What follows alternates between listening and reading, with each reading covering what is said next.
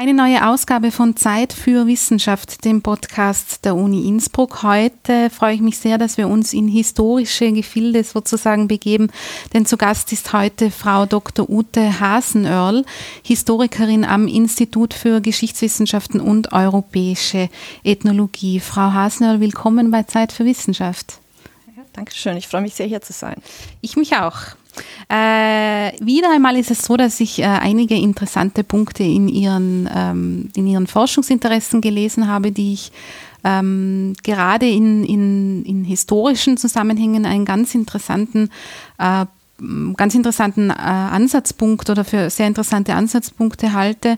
Äh, ich lese jetzt einmal einige Schlagworte vor und vielleicht sprechen wir dann zum Einstieg einfach mal darüber, äh, wo, wo, worüber Sie sich, ähm, worum es bei Ihnen in der Arbeit geht.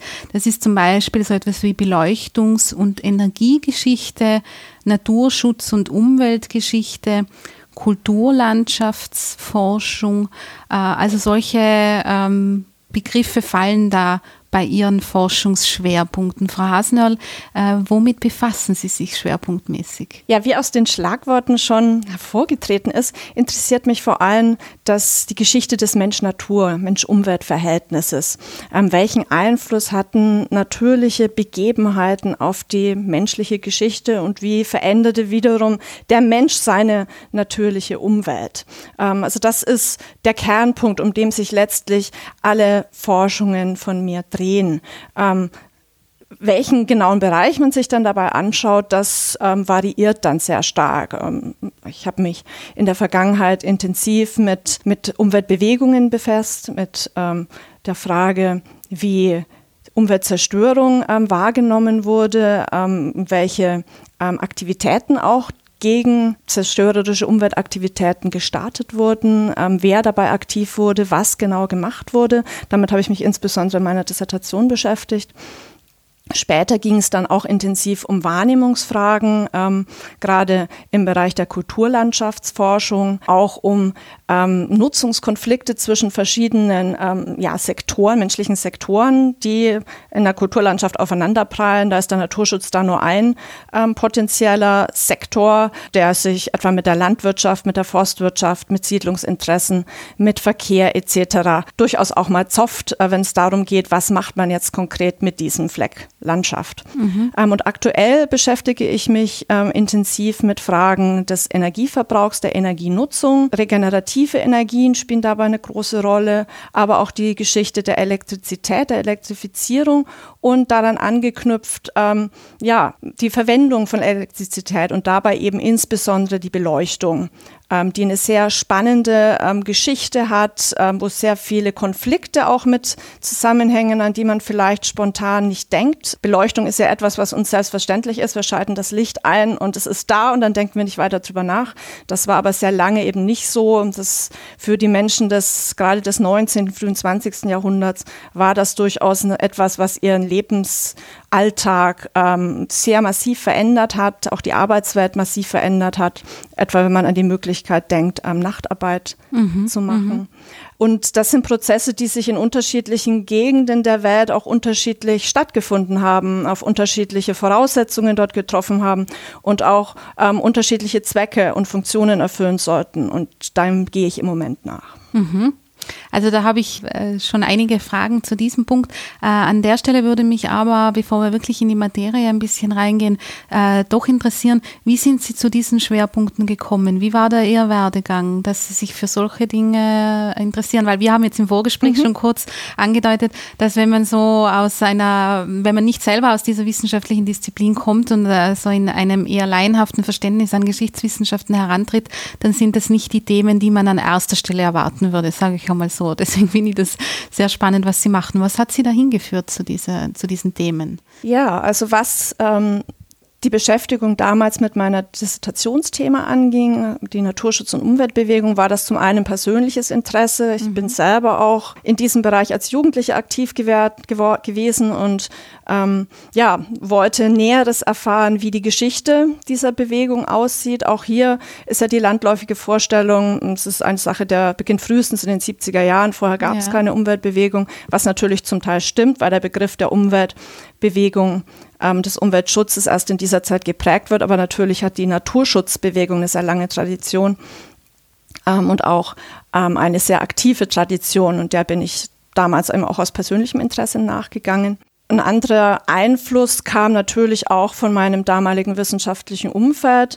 Ähm, mein Doktorvater, äh, Professor Jürgen Kocker, ähm, hat zu diesem Zeitpunkt eine Forschungsgruppe zum Thema Zivilgesellschaft ins Leben gerufen ähm, und hat mich angesprochen, ob ich mir vorstellen könnte, in diesem Rahmen auch meine Dissertation anzusiedeln.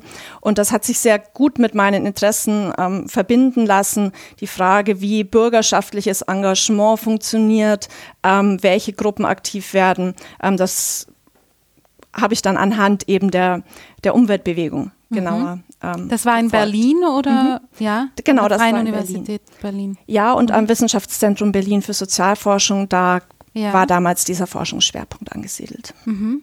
Ja. Also darauf kann man dann, da hat sich ihr, also es war schon so, dass ihr persönliches nicht nur Interesse, sondern wenn ich Sie richtig verstehe, auch Engagement in dem Bereich Umweltschutz äh, dazu geführt hat, dass Sie dann gesagt haben, okay, da möchte ich auch eine wissenschaftliche einen wissenschaftlichen Zugang finden. Und da waren, haben sich die Geschichtswissenschaften dann für Sie angeboten.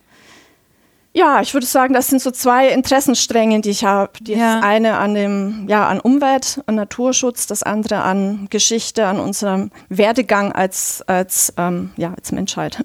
Mhm. Das jetzt etwas mhm. pathetisch auszudrücken, ähm, sind hier gut zusammengekommen. Und das ist durchaus auch etwas, was typisch ist für wahrscheinlich auch noch die heutige Generation von Umwelthistorikern, ganz sicher die frühen Generationen, dass hier das äh, geschichtliche Forschungsinteresse auch aus einer gewissen persönlichen Motivation Innovation durchaus herausgekommen ist. Mhm. Ähm, auch in den Politikwissenschaften, die sich mit ja. diesen sozial, neuen sozialen Bewegungen, wie es auch heißt, beschäftigen, ist das auch typisch, ähm, dass hier auch eine gewisse emotionale Verbundenheit durchaus da ist, deren man sich als Wissenschaftler dann auch bewusst sein muss, ähm, mhm. um ähm, gewisse Objektivität dann natürlich auch zu wahren. Ja, das heißt, Sie sind sozusagen gestartet mit einem Blick auf die Umweltbewegung in Deutschland, Europa oder wie kann man sich das vorstellen? Ähm, erst ähm, mit ähm, durchaus einem nationaleren Schwerpunkt, ähm, mhm. die, die deutsch-deutschsprachige vielleicht eher mhm. Ähm, Umwelt-, Naturschutzbewegung. Mein damaliger Forschungsschwerpunkt war Bayern gewesen. Ähm, ich komme auch selber aus Bayern. Mhm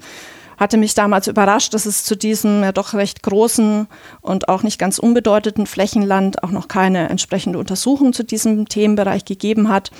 Ähm, und dann knüpften sich dann verschiedene andere Forschungen dann daran an, bauten sich auf, mhm. ähm, indem man dann zum Beispiel schaut, wie funktionierte Zusammenarbeit auch transregional über die österreichisch-bayerische Grenze hinweg beispielsweise oder indem man dann Vergleiche beginnt zu ziehen zwischen unterschiedlichen Regionen, sowohl innerhalb der Bundesrepublik als auch zwischen Bundesrepublik und DDR oder dann eben ähm, in einem stärker transnational, international vergleichenden Perspektive. Mhm. Wie weit zurück geht es in diesem, ist es in diesem Fall Histor also wie, weit, wie viele Jahre zurück gehen Sie da? Ähm, ich beschäftige mich hauptsächlich mit dem 19. und 20. Mhm. Jahrhundert. Ähm, mein aktuelles Projekt reicht da etwas weiter zurück als äh, meine ähm, früheren Forschungen, die eher im Bereich der ja, Zeitgeschichte, müsste man schon fast sagen, also der Nachkriegsgeschichte angesiedelt waren, da ähm, viele Veränderungen im Beleuchtungsbereich und im Technikbereich eben im 19. Jahrhundert initiiert wurden, ähm, und es natürlich dann auch Sinn ergibt zu schauen, ähm, wie waren die Verhältnisse vorher, was passierte da, ähm, mhm. sodass mhm. da ähm, Zeitraum von etwa 150, 200 Jahren dann im Blick ist. Mhm. Mhm. Wie, wenn man diese Umweltbewegung, Naturschutzbewegung ähm, jetzt so als initialen Punkt noch einmal ähm, heranzieht, wie kann man sich dann die wissenschaftliche Herangehensweise, die historische mhm. Herangehensweise vorstellen? Geht es da um die Akteurinnen und Akteure? Weil Sie haben schon erwähnt, das muss man dann ja auch in, in Kombination sehen, mhm. sozusagen mit, mit äh, auch äh, ganz ja, mit, mit, mit Entwicklungen der Natur oder der Lebensumstände oder des Umfeldes. Wie gehen Sie, wie kann man sich das dann vorstellen in der Vorgehensweise? Ja, ähm, also forschungspraktisch ähm, bin ich so vorgegangen, dass ich erst natürlich versucht habe, mir einen Überblick über das Forschungsfeld ähm, zu verschaffen, was ist schon zu dem Bereich erschienen und mir auf die Art und Weise erstmal die groben Entwicklungslinien versucht habe anzueignen, was ist im Laufe des 20. Jahrhunderts? Was gab es da für einschneidende Veränderungen? Welche Konfliktfelder könnten auch vielversprechend sein? Wer waren die zentralen Akteure? Das lässt sich auf die Art und Weise eigentlich sehr gut mhm. eruieren. Und dann ähm, geht man ins Archiv, ähm, in die Staatsarchive und schaut, was ist dort vorhanden zu diesen potenziell interessanten Themen? Kann man da Ereignisse herausfiltern, gut nachvollziehen, auch eine Geschichte dann dazu erzählen, ähm, die sich in Verbindung setzen lassen? Ähm, da hatte ich sehr großes Glück, dass ich ähm, auch glaube, damals die erste war, die einen sehr schönen Aktenbestand der Bayerischen Landesstelle für Naturschutz anschauen konnte, die ja damals einen sehr lebendigen Leiter hatte. Am Otto Kraus war das, ähm, der in den 50er, 60er Jahren da ja schon fast als Maulwurf des Natur, ähm, zivilgesellschaftlichen Naturschutzes in der Behörde agiert mhm. hat. Also das war sehr spannend, das nachzuvollziehen und der auch seine Korrespondenz dort sehr gut wiedergegeben war und ähm, die auch sehr spannend zu lesen war. Und ein anderer Strang ist natürlich dann in die Archive der Organisationen, die ich mir angeschaut habe, zu gehen. In dem Fall waren das verschiedene Naturschutzgruppen, der Bund Naturschutz in Bayern, der Deutsche Alpenverein, ähm, die, der Touristenverein Die Naturfreunde waren meine drei Hauptakteure, mhm. ähm, die ich mir angeschaut habe. Und dann eben noch zahlreiche Bürgerinitiativen, vor allem aus dem Anti-AKW-Bereich. Ähm, da bin ich dann hingegangen, ähm, habe geschaut, was gibt es noch an Privatbeständen auch und habe natürlich auch Interviews geführt mit Akteuren der Zeit. Ja. Wo, wo ist der Ansatzpunkt, wo Sie sagen, daraus kann man diese und diese gesellschaftlichen Entwicklungen oder auch die, die Gründe für Entstehungen von Bewegungen ableiten? Mhm. Was sind da Ihre wie soll ich sagen, Ihre Erkenntnisse daraus gewesen? Ja. So, also ich weiß, dass das wahrscheinlich schwer ist, jetzt so mehr oder weniger kurz zu formulieren, aber so äh, ja. überblicksmäßig. Ja. Also es ist so ein bisschen wie wenn man ein Puzzle oder ein Mosaik vielleicht zusammensetzt. Man hat am Anfang viele kleine interessante Steinchen und ähm, je nachdem, wie man sie verschiebt, ergibt sich manchmal auch ein unterschiedliches Bild. Und je länger man schiebt, desto mehr ähm, kristallisiert sich dann so ein Hauptbild heraus, ähm, an dem man dann weiter puzzelt und weiter ähm, arbeitet. Man Manches sind dann auch Zusatz Zufallsfunde, ähm, wo man sagt, das, das ist jetzt etwas, da kann ich was ableiten. Zum Beispiel war für mich eine bei dem Dissertationsprojekt eine der Hauptfragen, ähm, war denn der Opas Naturschutz wirklich so altmodisch und ähm, ja, ähm, betulich, ähm, wie das auch in der, im Eigennarrativ der Umweltschützer oft dargestellt wird. Und da habe ich eben durch diesen Aktenbestand von Otto Kraus festgestellt, dass das durchaus nicht der Fall ist, dass man aber zum Teil eben anders vorgegangen ist, dass viel mehr sich hinter den Kulissen abgespielt hat, dass man sich gegenseitig Informationen zugeschoben hat, dass zum Beispiel Briefwechsel zwischen Kraus und verschiedenen Naturschutzorganisationen, das soll was passieren, macht mal was. Aber mhm. natürlich sagt nicht, dass ihr das von mir habt. Das, da lässt sich einiges daraus ableiten, wie Engagement zu der Zeit funktioniert, welche Rolle Öffentlichkeit hat. Ein anderer Punkt ist zu sehen, wie die Interaktion zwischen diesen Institutionen äh, und der, ähm, ja, der, der einfachen Öffentlichkeit ist. Ähm, da ähm, lässt sich natürlich ein ganz großer Bruch feststellen zwischen den 50er und den 70er Jahren, wo mhm. in den 70ern viel mehr selbstständig in den Bürgerinitiativen agiert wird, auch ähm, zum Teil gegen das strategische Interesse der, ähm, der Vorstände, während das in den 50er Jahren zum Teil sogar noch schüchterne Anfragen gibt, ob das denn jetzt wirklich demokratisch ist, wenn man eine Gemeinderatsentscheidung mit einer Petition in Frage stellt. Darf man das eigentlich machen? Mhm. Ähm, und da nachzuvollziehen, wie sich da etwas verändert, wie auch ja ähm, Jugendliche zum Beispiel immer mehr Selbstbewusstsein entwickeln, ähm, ihre Interessen umzusetzen, das ist schon sehr spannend und das lässt sich dann aus vielen kleinen ähm, Puzzlesteinen eben mhm. zusammensetzen spannend.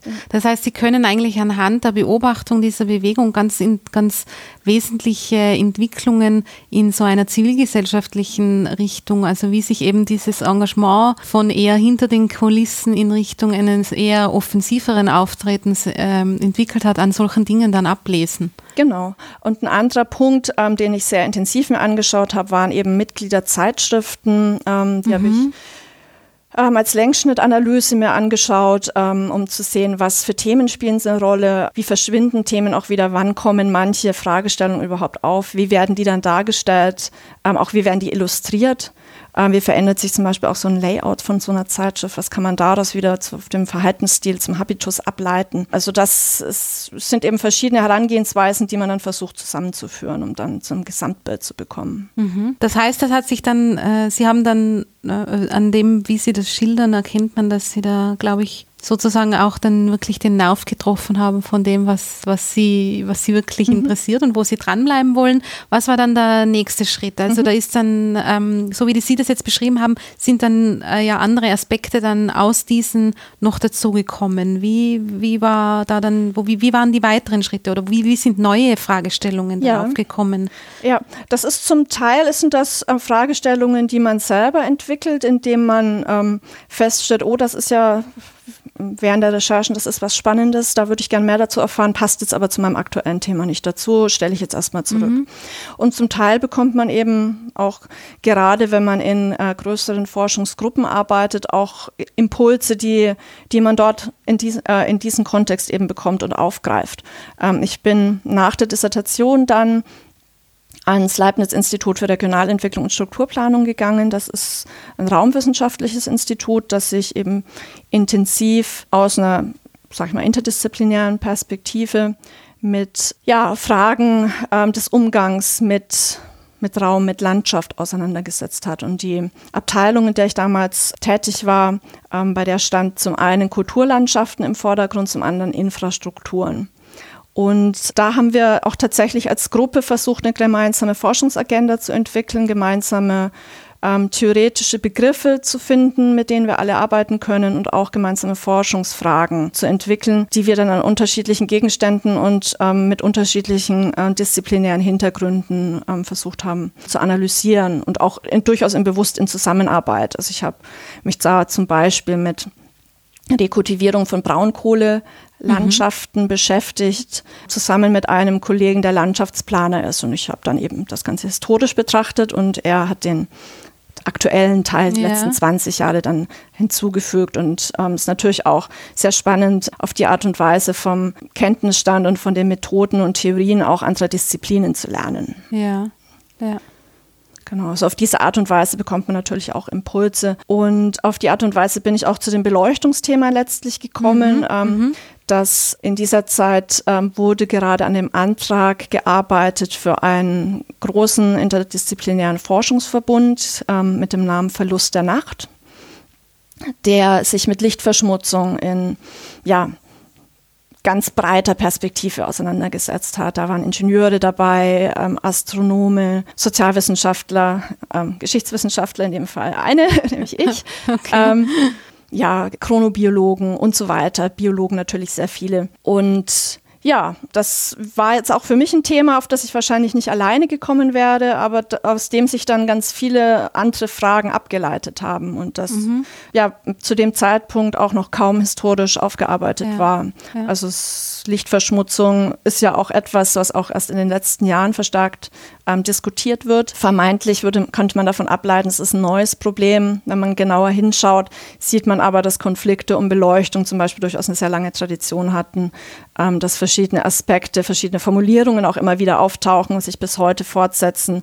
Andere Dinge, äh, bestimmte Diskussionen dann aber versanden, nicht mehr interessant sind und sich dann auch deutlich abheben von den heutigen Debatten. Mhm. Was ist denn unter Lichtverschmutzung, wenn wir den Begriff ein bisschen beleuchten, im hm, wahrsten Sinne genau. des Wortes, was für ein Wortspiel. Äh, was ist darunter zu verstehen? Ja, es ist ein etwas schwammiger Begriff es unterscheidet sich etwas vom von, sag mal, Standardbegriff ähm, der Verschmutzung. Wenn man jetzt Luftverschmutzung oder mhm. Wasserverschmutzung hat, dann handelt es sich da um eine Verschmutzung des jeweiligen Mediums, der Luft und des Wassers. Das ist bei Lichtverschmutzung nicht der Fall. In dem Fall ist Licht ja tatsächlich das verschmutzende Element. Und Verschmutzung ist vielleicht auch, ähm, ist natürlich ein schöner, griffiger Begriff, aber ähm, es geht letztlich um ein zu viel an Licht und um den nicht angemessenen, äh, die nicht angemessene Verwendung von Licht. Dass wir, wir haben nachts ähm, Überangebot an verschiedenen Lichtquellen, die sich zum Teil auch gegenseitig beeinträchtigen, die zum Teil Lichtfarben verwenden, die ungünstig sich auswirken auf ähm, Organismen und die ähm, ja zum Teil auch recht gezielt oder unbeabsichtigt nach ähm, in verschiedensten Richtungen strahlen, wo sie eigentlich gar nicht eingesetzt werden sollten. Also Standardbeispiel wäre die Straßenlaterne, die ja eigentlich den Weg erhellen soll, die aber gleichzeitig auch noch mit in den Himmel strahlt mhm. ähm, und damit unter anderem zu den Lichtkegeln, die, die sich eigentlich über fast allen unseren Städten befinden, eben beitragen. Und die auf diese Art und Weise nicht nur die Sicht auf den Sternenhimmel ähm, deutlich reduzieren, sondern natürlich auch Auswirkungen hat auf Tier- und Pflanzenwelt, auf potenziell auch auf die menschliche Gesundheit. Ja, und die auch von Menschen in unterschiedlicher Art und Weise wahrgenommen werden, mhm. und, ähm, interpretiert werden. Ja. Gut, jetzt haben Sie erwähnt, dass dieser Bereich äh, etwas war, der historisch noch nicht ähm, ähm, wirklich umfassend betrachtet mhm. wurde. Äh, und Sie haben vorher gemeint, wenn ich es jetzt richtig im Kopf habe, dass diese, dass es sozusagen um die Beleuchtung durchaus auch, dass es auch ein Konfliktthema mhm. war. Ja. Äh, was war denn da? Also da muss ich wieder wiederholen, das ist so ein bisschen ähm, also wirklich spannend, dass es, dass, wenn man Licht und Konflikte und historische Betrachtung, was was hat es denn da für Konflikte gegeben? Oder? Ja, ganz unterschiedlich. Ähm, das reicht von, also man muss zum einen dazu sagen, dass eigentlich die Einführung fast jeder neuen Lichtquelle zu Konflikten geführt hat. Ähm, ja. Das reicht von ähm, theologischen Bedenken, dass ähm, die Nacht dunkel geschaffen wurde und es uns nicht zusteht, sie zu erhellen. Das mhm. äh, geht über Sittlichkeitsbedenken, wenn die Nacht zu hell wird und die Leute verstärkt rausgehen, wer weiß, was sie da treiben. Das geht über äh, Gesundheitsfragen, ähm, gerade ähm, als in den 1870er, 80er Jahren die Bogenlampen ähm, mhm. verwendet wurden, die ein sehr grelles Licht ausgestrahlt hatten, gab es sehr große ähm, Bedenken, ob ähm, das vielleicht zu Augenschäden führen könnte. Ja. Und ähm, wie man Blendungsfragen zum Beispiel, ja, wie man mit diesen umgehen soll. Ästhetische Bedenken, sehr viele natürlich. Das Stadtbild, das Landschaftsbild ändert sich durch Beleuchtung sehr massiv. Es gibt sogar Äußerungen, einzelne muss man sagen, das ist jetzt eher ähm, natürlich interessanter, aber durchaus jetzt nicht die Standardmeinung, dass die Verdunkelung etwa im Ersten Weltkrieg hat durchaus auch kulturkonservative Kommentare ähm, evoziert, ähm, dass die Stadt seit langem nicht mehr so schön aussah wie jetzt, wo nur noch das, der Mondschein die Dächer beleuchtet. Insbesondere in den 1910er, 20er Jahren die Leuchtreklame, über die massiv gestritten wurde, ähm, wie die eingesetzt werden darf, ähm, wie intensiv Leuchtreklame eingesetzt werden darf. Das hat bis hin zu Verordnungen geführt zum, ähm, zum Schutze des Stadt- und des, später des Landschaftsbildes. Da ging es um Fragen der Verschandelung. Das ist ein typischer zeitgenössischer Begriff, mit dem da ähm, hantiert wurde. Ähm, das, das sind natürlich auch wirtschaftliche und soziale Fragen dabei. Wenn Sie in der Lage sind, ihre Fabrikgebäude zu beleuchten, dann ist Nachtarbeit möglich. Das ähm, verändert ähm, die Arbeitsbedingungen. Das mhm. verlängert gegebenenfalls die Arbeitszeiten ohne einen Lohnausgleich. Es gibt ähm, dokumentierte Fälle von, von Streiks, ähm, von ähm, ja, Manufakturarbeitern, in deren Arbeitsverträgen im stand, dass sie von, von Sonnenaufgang bis Untergang mehr oder weniger arbeiten sollten. Und das künstliche ja. Licht hat das jetzt eben verändert ähm, mhm. und potenziell eben auch ihre Arbeitszeit. Ja, das, das äh, führt über die Verwendung des öffentlichen Raumes. Ich hatte das ja schon angedeutet. Ähm, Beleuchtung führt auch dazu, dass mehr Leute nachts unterwegs sind draußen, weil sie sich sicherer fühlen in einer beleuchteten Stadt. Das muss nicht unbedingt im Sinne der Obrigkeiten sein, denen es dann natürlich schwerer fällt, diesen Raum zu kontrollieren. Und da hat man ein sehr interessantes Spannungsverhältnis zwischen der Straßenlaterne sozusagen als, als Polizist, der sichtbar macht und auf der anderen Seite aber auch ermöglicht, dass immer mehr los ist, sodass es unübersichtlicher wird. Ja, dann verändert sich natürlich mit dem auch das Nachtleben, es entsteht eine neue Vergnügungskultur, gerade in den Großstädten. Die Geschlechterverhältnisse verändern sich damit. Wann können Frauen zum Beispiel diesen Raum benutzen? Welche Schichten haben Zugang zu diesen neuen Technologien? Ja, daran hat sich natürlich Konflikte geknüpft und auch an den an technischen Aspekten, an Ressourcenaspekten. Setzt man jetzt Gaslicht ein, setzt man Elektrizität ein, da hängen auch wieder wirtschaftliche mhm. Interessen etwa der Gaswerke dran. Wer ist dafür zuständig? Sind das die Kommunen? Ist das der Staat? Sind das einzelne Unternehmen? Wer hat das in der Hand? Ja, und später ähm, werden dann durchaus auch die Fragen wie etwa Lichtverschmutzung mit thematisiert. Ähm, der Vogelschutz zum Beispiel hat schon in den 10er, 20er Jahren die Problematik versucht öffentlich zu machen, Ach dass so, eben schon, ja, ja. dass eben Zugvögel von intensiven Ja. Beleuchtung angezogen werden und eben potenziell dran verenden. Gerade bei Leuchttürmen hat man da schon in den 20er, 30er Jahren dann erste Schutzmaßnahmen durchgeführt. Ja. Gut, die restliche Naturschutzbewegung hat sich für diese Thematik eher nicht interessiert, aber wie gesagt, für den Vogelschutz war das ähm, sehr früh schon etwas, mit dem man sich auseinandergesetzt hat. Und äh, selbstverständlich die Astronomie, die eben nicht mehr die Möglichkeit hat, dann in den Städten, in ihren Observatorien den Himmel zu beobachten, sondern die immer weiter in die Wüsten im wahrsten Sinne des Wortes ziehen muss, um eben noch einen freien Ja. Blick zu haben. Ja. Also da kann man äh, allein an dem, was Sie jetzt geschildert haben, an den Punkten eigentlich sagen, dass das Licht äh, ein ganz massive Auswirkungen auch auf gesellschaftliche Entwicklungen gehabt hat oder jetzt auch eigentlich wieder hat. Wenn man, ich finde gerade den Aspekt mit der Möglichkeit von Nachtarbeit, ich meine, das ist schon ein massiver Punkt, äh, denke ich. Aber andererseits auch so eine Art Überwachungsmöglichkeit zu haben und dass da dass so Licht auch äh, ursprünglich, ähm, nachdem die Möglichkeiten dann wirklich in größeren Umfang da waren, als, als Überwachungsmöglichkeit gesehen wurde, finde ich einen ganz äh, ähm, interessanten Aspekt daran, ja. Ja, das ist auch ähm, relativ früh in der Forschung aufgegriffen worden. Ja. Also einer der ersten, der sich mit Beleuchtung kulturwissenschaftlich ähm, beschäftigt hat, war Wolfgang Schivelbusch, ähm, der zwei Bücher, eines zum 19., eines zum 20. Jahrhundert dazu veröffentlicht hat und sich vor allem die we großen westlichen Großstädte Paris, London, Berlin dazu angesehen hat. Gerade Frankreich war sein Hauptuntersuchungsbereich und der auch festgestellt hat, dass es eben aufgrund dieser sagen wir mal, Nachtwächterfunktion der Laterne eben auch zu gezielten Zerstörungen gerade in Zeiten gesellschaftlicher Umbrüche kam, während der Französischen Revolution, während der 1830er Revolution, auch 1848, wo Aufständische eben gezielt die Laternen als Symbole der Obrigkeit zerstört haben, aber Ja. auch natürlich, ähm, weil sie sich daraus Vorteile im Straßenkampf versprochen hatten, dass sie eben nicht mehr so leicht sichtbar und dann auch ähm, ja, bekämpfbar sind.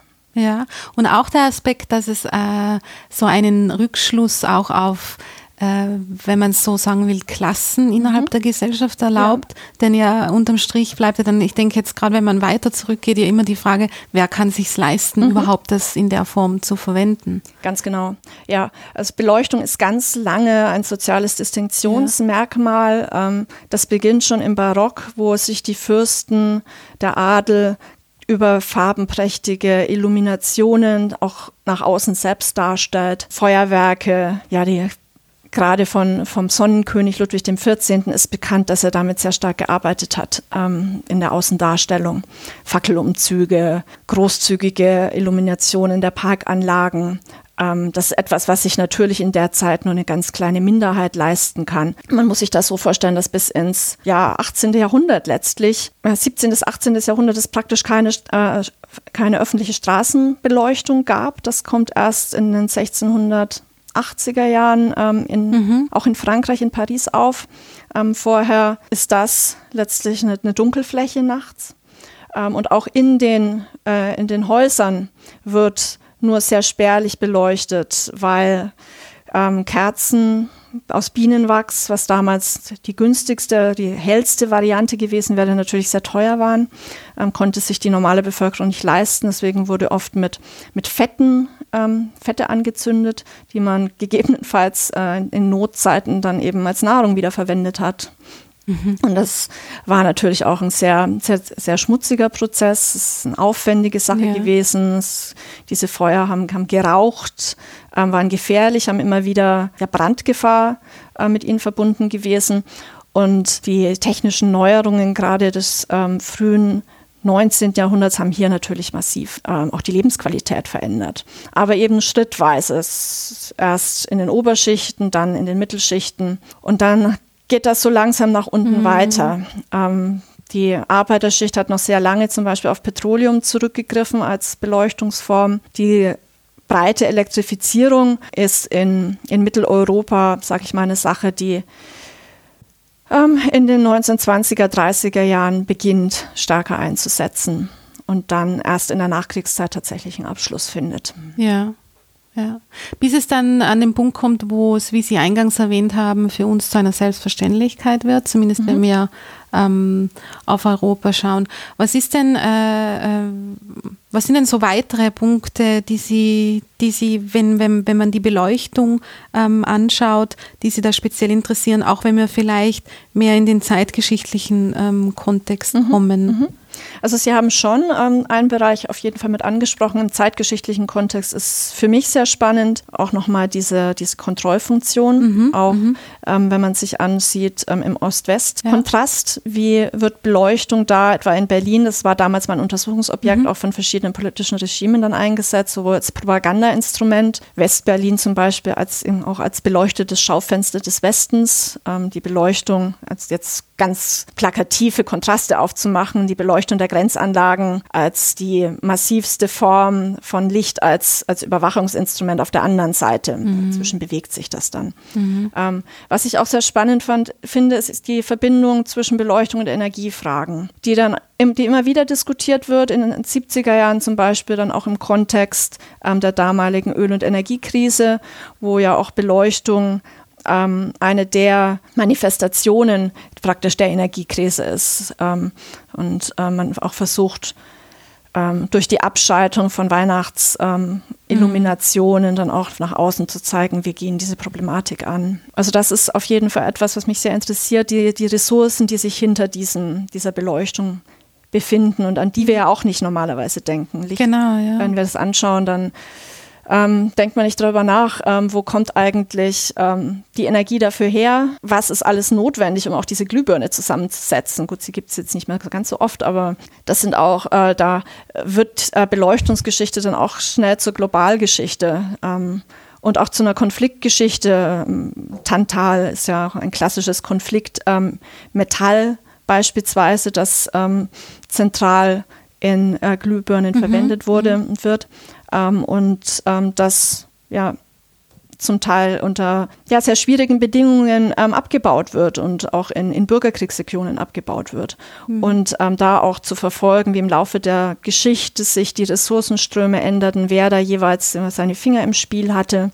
ähm, wie auch die, die Welt letztlich zwischen verschiedenen Global Players, auch der Elektro- und der Energieindustrie aufgeteilt wurde. Das finde ich auch sehr aufschlussreich. Ja, ja, ja. es ist auch interessant, so wie Sie das jetzt erwähnen, dass ja diese, diese, die Abschaffung der Glühbirne sozusagen ja auch ein ganz, da wurde ja auch ein mhm. letztlich äh, umweltpolitischer Aspekt, aber dann auch ein äh, in der Gesellschaft irgendwie traditionell verhafteter Punkt, die Glühbirne als mein Beleuchtungsobjekt ähm, äh, ganz stark aufgegriffen und auch sehr massiv diskutiert oder bis heute zum teilweise großes Thema. Ja. Ja, also daran sieht man auch, dass ähm, wie, wie stark uns Beleuchtung oder Licht insbesondere eben mhm. auch emotional bewegt. Mhm. Ähm, ein anderes Beispiel sind auch die, ähm, ich glaube, es sind immer noch ähm, aktuell äh, Debatten um die Umstellung der, der Gasbeleuchtung in Berlin.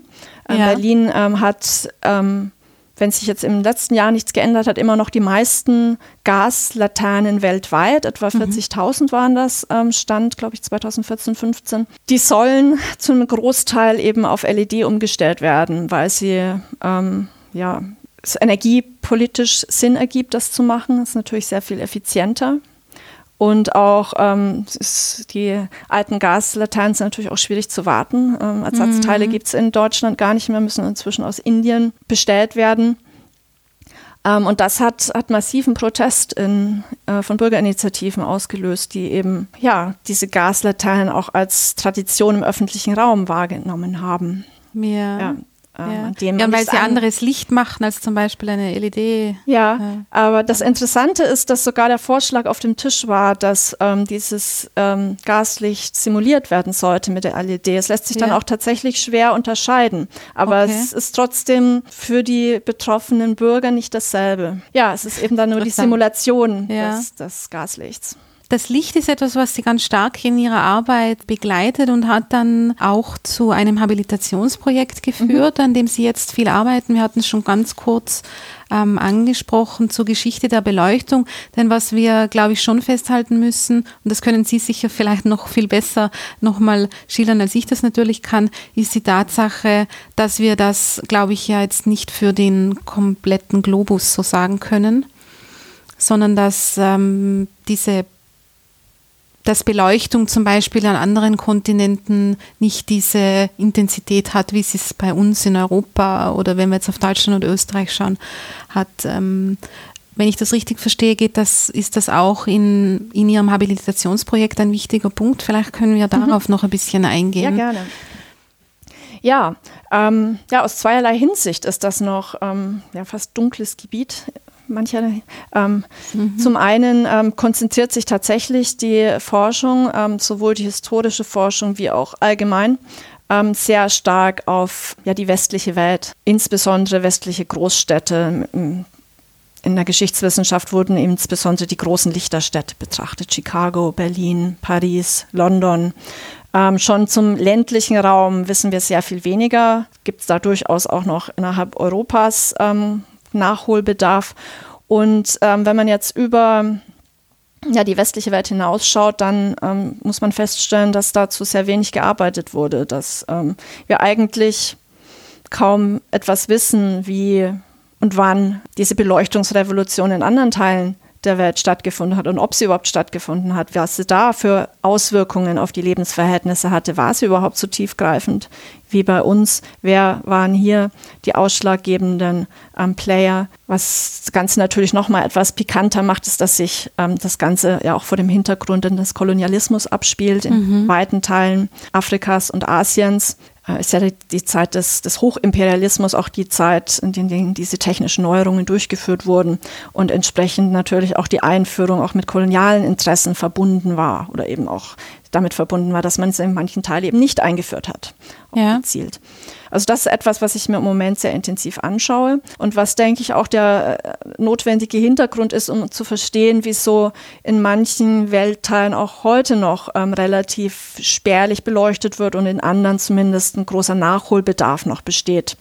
Ähm, wenn man sich die bekannten Karten, die weit von oben, die die mhm. NASA ähm, immer wieder veröffentlicht und die ja auch gerne abgedruckt werden, anschaut, mhm. muss man feststellen, dass ähm, Afrika von den Küstenregionen und Südafrika der, Nord äh, der Mittelmeerregion abgesehen ähm, immer noch ein dunkler Kontinent ist.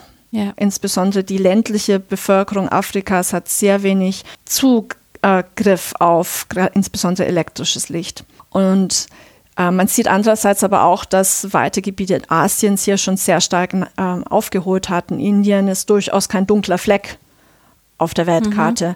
Ähm, aber auch innerhalb Indiens gibt es natürlich einen großen Unterschied zwischen den städtischen Regionen und den ländlichen Gebieten. Ja, und ähm, wenn man das Ganze jetzt nochmal in den Kontext Lichtverschmutzung stellt, ist natürlich ja. auch interessant, wie wir, wie unterschiedlich Licht und Beleuchtung in unterschiedlichen Weltteilen diskutiert werden. Also wenn man jetzt die westlichen Lichtverschmutzungsdiskurse in diese Länder bringt, dann hat man, stößt man auf Unverständnis oft, beziehungsweise eher auf den Verdacht, dass hier wieder fast schon neokoloniale Beeinflussung stattfinden soll, dass man erst im 19. 20. Jahrhundert ähm, den Zugang ähm, ja, kolonial ähm, eingegrenzt hat und jetzt sozusagen über ein anderes, über einen anderen Rahmen schon wieder versucht wird, mhm. Ähm, hier äh, reduzierend zu wirken. Mhm. Also dann haben wir aber eigentlich die Situation, die ja, glaube ich, leider auch in, oder nicht glaube ich, die ja bekannterweise in vielen anderen Bereichen auch äh, der Fall ist, dass wir einerseits in, den, in der westlichen Welt unter Anführungszeichen ein viel zu viel haben und in ähm, anderen Regionen der Erde ein viel zu wenig äh, nach wie vor. Ist man dann jetzt auf der, oder wie, wie sehen Sie das? Ist man jetzt auf der Suche nach einem Mittelweg bei uns reduzieren, woanders äh, versuchen, da irgendwie mhm. in letztlicher Elektrifizierung tatsächlich an ganz vielen Stellen der Erde einzuführen oder wo, wie ist das einzuschätzen jetzt insgesamt betrachtet? Mhm. Also ich denke, dass Lichtverschmutzung im nicht westlichen Bereich noch kein großes Thema ist. Mhm. Ähm, und auch innerhalb Europas und Nordamerikas gut durchaus in den letzten Jahren als Modethema hochgekommen ist, aber dass das Bewusstsein letztlich auch hier noch nicht so groß ist, dass es hier überhaupt ein Problem vorliegen ja. könnte. Auf der einen Seite gibt es in der Tat zunehmend Bemühungen, sogenannte Dark Sky Reserves auszuweiten, Dunkelzonen zu erhalten, das Ganze auch touristisch interessant zu machen. Ähm, es gibt eine ähm, aus dem astronomischen Bereich hervorgegangene Initiative, die heißt Dark Sky mhm. Initiative, die versucht, ähm, ja, Dunkelzonen als neue Schutzgebiets Kategorie auch ähm, immer stärker zu verbreiten, auch mit anderen Naturschutzzonen ähm, ähm, zu verbinden. Mhm. Das hat durchaus auch schon Erfolge gezeigt ähm, und wird auch touristisch durchaus angenommen. Auf der anderen Seite muss man sagen, dass in den Städten ähm, zumindest ambivalente Entwicklungen feststellbar sind. Ähm, ja. Einerseits auch vor dem Hintergrund etwa der Klimawandel, Energie. Ähm, Politik äh, Bemühungen, Energie effizienter zu beleuchten. Da ist die LED ja zum Beispiel auch ein mögliches Instrument oder auch Lichtmasterpläne aufzustellen, um verschiedene Beleuchtungen besser zu ko koordinieren. Wir haben ja oft auch ein Nebeneinander zwischen öffentlicher, kommerzieller und privater Beleuchtung, die irgendwie bunt ineinander geht. Mhm. Ähm, auf der anderen Seite ähm, aber auch dadurch, dass LED ähm, so kosteneffizient in der Anwendung dann ist und so wenig Energie verbraucht, und auch gestalterisch ganz neue Möglichkeiten gibt, ähm, wieder Ansätze intensiver zu beleuchten. Das Ganze ja. auch auszunutzen. Also hier haben wir auch Rebound-Effekte, mhm. die ähm, im Gegensatz zueinander stehen. Ja. ja. Der Titel Ihres Habilitationsprojekts ist Empires of Light und Empires of Darkness. Wo schauen Sie sich denn das jetzt konkret an? Mhm. Weil so aus Innsbruck ähm, positioniert ja. sozusagen. Also ich sehe mir insbesondere das äh, ehemalige British Empire an, das natürlich ja. ähm, auch das größte Kolonialreich des 19. frühen 20. Jahrhunderts war. Ähm, und da insbesondere ähm, Indien, ähm, mhm. die wichtigste britische Kolonie.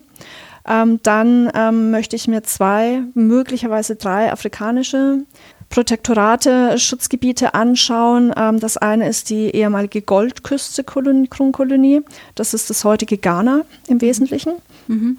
Dann den Sudan möglicherweise noch ähm, Südafrika, ähm, Rhodesien, das steht aber noch nicht fest und gegebenenfalls noch eine karibische Kolonie, Trinidad und Tobago wäre sehr interessant, weil dort sehr früh ähm, Öl abgebaut wurde und damit eben auch nochmal andere Energiequellen mhm. zur mhm. Verfügung standen und es ist als Inselstaat natürlich auch nochmal ähm, andere Mechanismen dort war, wie man jetzt eine große Flächen eine große mhm. Flächenkolonie äh, hat. Das ist natürlich regional sehr breit. Ähm, gleichzeitig, wenn man sich anschaut, wie groß das British Empire war, immer noch ähm, sehr selektiv, ja. ähm, sodass ja. ich da eben auch versuche, eine Balance zu finden zwischen Repräsentativität über der Aussagen und ähm, ja, das, was arbeitstechnisch überhaupt machbar ist. Mhm, mh. Wie kommen Sie da an die Informationen mhm. über, äh, gerade in den Ländern, wie die Sie jetzt genannt haben? Ja, also bislang haben sich meine Forschungen sehr stark auf die in Großbritannien selbst zugänglichen Materialien konzentriert. Mhm. Mhm. Ähm, National Archives in London und auch die British Library, die ähm, die ähm, Materialien des ehemaligen Indian Office haben. Ja. Ähm, aber es ist durchaus geplant, natürlich auch Archive in den ehemaligen Kolonien selber ähm, aufzusuchen, sowohl was die nationale Ebene angeht, wie auch ausgesuchte Städte, koloniale Städte und da mhm. auch die Kommunalarchive nochmal anzuschauen. Also es wird sicher nicht möglich sein, diese Kolonien auch ähm, in ihrer Gesamtheit mhm, wirklich auszuloten. Verstehe. Dazu ist gerade Indien ja auch viel zu divers, sodass da auch nochmal eine einzelne Schwerpunktsetzung vermutlich auf ja, Mumbai, ähm, Calcutta stattfinden wird, was für den gesamten Subkontinent natürlich jetzt auch nur begrenzt repräsentativ ist, aber wie gesagt, ja, die da, Größe ist, ja, äh, ja. da mhm. ähm, ist es arbeitspraktisch anders einfach nicht möglich. Ähm, dann plane ich auch Literaturanalyse durchzuführen, mhm. ähm, Reiseberichte insbesondere, ähm, auch Tagebücher, sowohl ähm, aus der europäischen Perspektive wie auch hoffentlich ähm, von, von Einheimischen Texte anzusehen und ähm, zumindest äh, begrenzt auch die jeweilige Mythologie der Länder mit in den Blick zu nehmen. Welche Rolle spielt da Beleuchtung? Was für Nachtmythen gibt es eigentlich? Ähm, mhm. wie, unter, wie, unterscheidet sich das? Wie wurde das dann wieder beeinflusst? Kann man da Beeinflussungen feststellen durch diese neuen ähm, ja, Beleuchtungsformen, durch mhm. die Veränderungen im Nachtleben? Die Informationen, die Sie jetzt genannt haben, die in kommunalen Archiven sind oder die auch, die, in, die Sie im, in, in London, glaube ich, mhm. äh, ähm, anstreben oder vielleicht auch schon teilweise eingesehen haben, was für Informationen findet man denn darüber? Steht dann da drin, wir haben jetzt diese und diese Lampen aufgestellt oder, Zum oder, Teil. oder wie kann man sich diese Informationen jetzt speziell aus den Archiven mhm. vorstellen? Ja, das ist sehr, sehr unterschiedlich. Ist auch sehr ähm, divergent je zwischen den verschiedenen Kolonien, was aufgehoben wurde. Mhm. Ähm, ist manchmal sehr frustrierend, gerade fürs 19. Jahrhundert, ähm, wenn man in den Findbüchern potenzielle Aktenbestände erstmal ausfindig gemacht hat, die sich vielversprechend anhören und dann festzustellen, nee, die wurden leider dann doch zerstört, weil man es jetzt nicht wesentlich mhm. betrachtet hat. Mhm. Also das ähm, stelle ich immer wieder fest, dass äh, gerade diese technischen Dinge ähm, für frühere äh, äh, Generationen von Archivaren eben noch nicht ja, bewahrungswürdig waren, was wir heute natürlich anders einschätzen würden und das zumindest ähm, selektiv exemplarisch aufheben würden. Was sehr gut dokumentiert ist, sind ähm, Großprojekte natürlich, ähm, wenn etwa Staudämme gebaut werden oder überlegt werden. Ähm, dafür findet man, dazu findet man meist sehr viel Material. Was auch durchaus sehr ergiebig ist, sind statistische Materialien.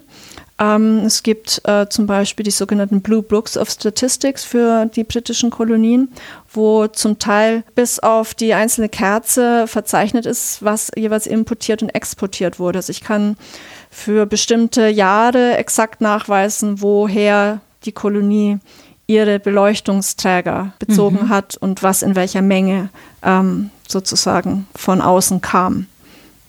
Ja. Was natürlich eine, eine sehr gute äh, Quelle ist, ähm, gerade um diese wirtschaftlichen ähm, Verwobenheiten danach zu vollziehen. Was ähm, natürlich auch eine wichtige Quelle ist, sind Zeitungsartikel. Für Indien bin ich da jetzt gerade dran, die Times of India auszuwerten. Die gibt es als Datenbank komplett digitalisiert. Mhm. Ähm, mhm. Kann man mit nach Schlagworten, Stichworten durchsuchen. Natürlich sehr schön, bekommt man natürlich auch für ja. äh, den doch sehr wei weiten Zeitrahmen, ich schaue ja fast 150 Jahre ja. an, ähm, natürlich auch eine Unmenge an Treffern, sodass das auch äh, eher ein langsamer Prozess ist, wenn man etwa 50.000 Treffer auswerten ja, muss und auch zu schauen, schauen, was ist da dann tatsächlich relevant.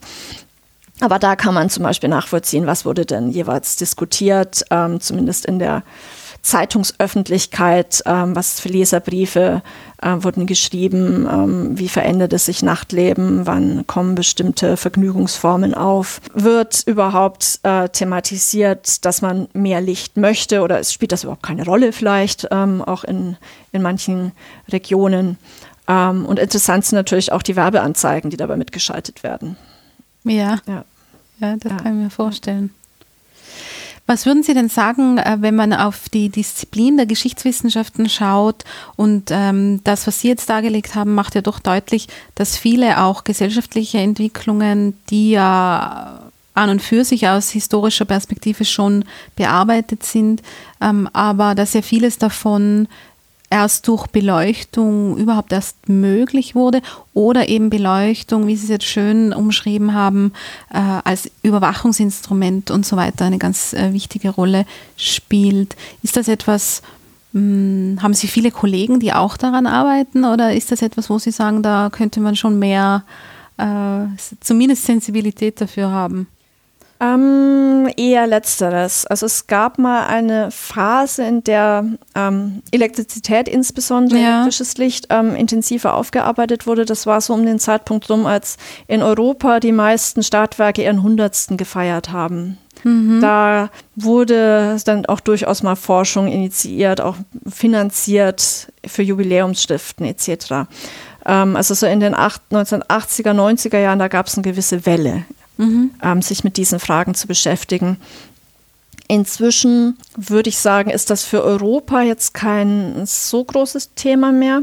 Ähm, ich kenne einige Kollegen, die sich mit ähm, Elektrizität oder Beleuchtungsfragen jetzt auch im Kontext des sogenannten globalen Südens auseinandersetzen. Ähm, also in der Kolonialgeschichte ist das ja auch eine Thematik, die noch große Lücken aufweist. Mhm, mhm. ähm, da ähm, wissen wir über weite Gebiete noch sehr schlecht Bescheid. Ähm, ich muss dabei einschränken, dass ich jetzt nur von der Literatur auch sprechen kann, die in einer Sprache verfasst ist, die mir zugänglich ist. Ähm, ja. Ähm, was natürlich hier ohnehin, wenn man derart breites Set an äh, Untersuchungsregionen hat, eine gewisse Schwierigkeit darstellt, dass man eben in den Landessprachen oft nicht mächtig ist und deswegen auch bestimmte Quellenbestände eben auch nicht zur Verfügung stehen oder auch bestimmte Literaturtraditionen nicht zur Verfügung stehen. Ich denke, dass gerade die Thematik ähm, ähm, Beleuchtung und ähm, Elektrizität im globalen Süden noch viel mhm. Potenzial hat, ähm, intensiver ähm, erforscht zu werden. Ähm, auch die transnationale Perspektive ist noch vergleichsweise schwach ausgeprägt. Für Europa wäre es zum Beispiel auch mal ähm, äußerst spannend, den Kontinent als Ganzen zu betrachten und nicht nur einzelne Gebiete in den ja, Blick zu nehmen. Ja. Selbst ähm, wenn man sich ähm, Deutschland, den deutschsprachigen Raum ausschaut, würde ich sagen, die Nachkriegszeit ist wird oft nicht mehr mit intensiv betrachtet, weil eben die technischen Innovationen eher im späten 19., frühen 20. Jahrhundert stattgefunden haben. Was danach passiert, wenn das Ganze bereits eine etablierte Alltagstechnologie ist, ähm, wird oft nicht mehr angeschaut. Also mhm. Also auch hier mhm. könnte man noch mal genauer rangehen. Für die westliche Welt wurde Geschlecht ähm, schon ähm, häufiger Geschlechterfragen ähm, in dem Kontext diskutiert. Auch hier wäre ein globaler Blick, glaube ich, sehr, sehr spannend. Ähm, es auch etwas, was ich jetzt aufgrund der Breite des Projektes wahrscheinlich nur am Rande diskutieren kann, aber das wäre sicher etwas, was sich was sehr lohnen würde. Mhm. Was verstehen Sie da unter der Geschlechterperspektive, ähm, wenn man nur von Beleuchtung spricht?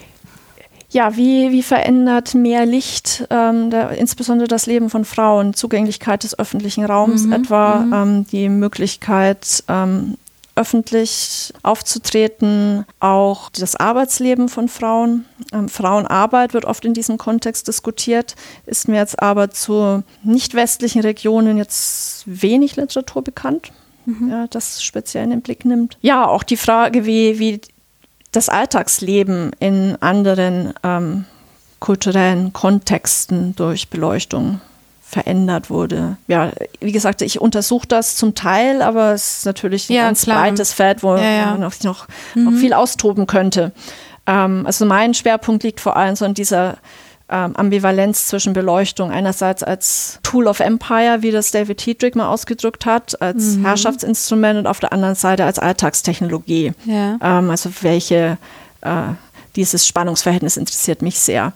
Ähm, auch die Ressourcengeschichte von Beleuchtung ist längst noch nicht komplett ausgeschöpft. Auch das wird bei mir eine gewisse Rolle spielen, aber hätte sicher auch das Potenzial für eine, für eine eigene Studie.